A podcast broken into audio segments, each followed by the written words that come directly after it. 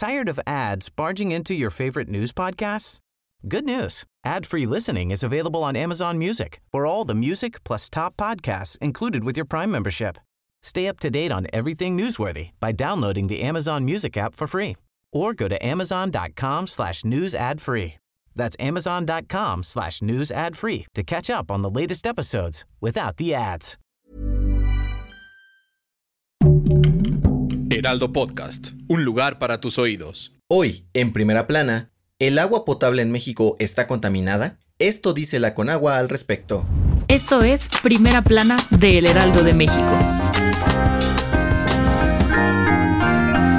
Además de la preocupación por una de las peores sequías en décadas, la Conagua tiene otro problema, pues un estudio reciente dio a conocer que más de 200 ríos y pozos de agua en 25 estados de México rebasan los límites de contaminación de plomo y mercurio para consumo humano. Algunos de los estados donde están los pozos y ríos contaminados son Guanajuato, Nuevo León, Michoacán, Querétaro, Jalisco, Puebla, Oaxaca y el Estado de México. Los altos niveles de plomo y mercurio representan un gran riesgo para la salud humana, pues tomar agua o comer alimentos contaminados por estos compuestos en gran medida pueden provocar ceguera, daños cerebrales o incluso la muerte. La Conagua sabía de los altos niveles de contaminación desde principios de la administración de López Obrador, pero no han recibido el dinero suficiente por parte del gobierno para implementar acciones o hacer investigaciones para saber qué lo está causando. Es por ello que buscarán recaudar fondos de manera particular para realizar los estudios necesarios para garantizar la seguridad de los consumidores y diseñar un plan de acción para preservar la calidad del agua en el país.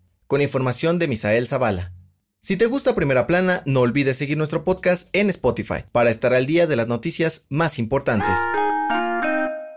Hace unos días, la Secretaría de Salud informó que México vive una tercera ola de contagios por COVID-19, pues en el último mes se duplicaron los casos luego de haber estado en el nivel más bajo en más de un año de pandemia. Los más de 3.000 nuevos casos durante las primeras dos semanas de julio han sido de niños y jóvenes, pues aún no están vacunados y tienen mucho más contacto social. Ante esto, los expertos de la UNAM hicieron una proyección con base en los datos de la Secretaría de Salud y dijeron que esta tercera ola de contagios va a alcanzar su pico el 8 de agosto y que incluso puede ser más grande que en 2020. Por su parte, los investigadores de la Universidad Autónoma de San Luis Potosí aseguraron que el pico de contagios coincidirá con las vacaciones de verano, por lo que recomendaron no visitar lugares turísticos como la península de Yucatán, Baja California, Vallarta o la Ciudad de México, porque ahí se concentran la mayoría de los nuevos casos registrados. También invitaron a no bajar la guardia y mantener las medidas sanitarias como el uso de cubrebocas, pues además hay riesgo de contagiarse de las nuevas variantes de coronavirus como la Delta.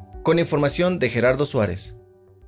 En otras noticias, la jefa de gobierno Claudia Sheinbaum inauguró la línea 1 del cablebús, la cual va de Cuautepec a Indios Verdes en la alcaldía Gustavo Amadero. Su costo será de 7 pesos. En noticias internacionales, Cuba presentó Abdalá, la primera vacuna anti-COVID desarrollada en América Latina, que tiene una efectividad del 92.8% y ya fue aprobada para uso de emergencia en la isla. Y en los deportes, Italia ganó la Eurocopa tras derrotar a Inglaterra por penales en el estadio de Wembley en Londres. La Azurra consiguió su segundo título continental después de 53 años. El dato que cambiará tu día.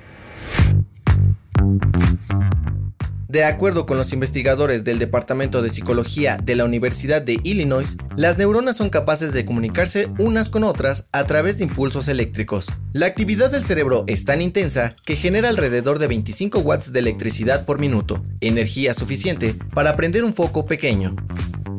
Esto fue Primera Plana, un podcast de El Heraldo de México. Encuentra nuestra primera plana en el periódico impreso, página web y ahora en podcast. Síguenos en Twitter, arroba Heraldo de México, Instagram, arroba El Heraldo de México y encuéntranos en Facebook y YouTube como El Heraldo de México. Hasta mañana.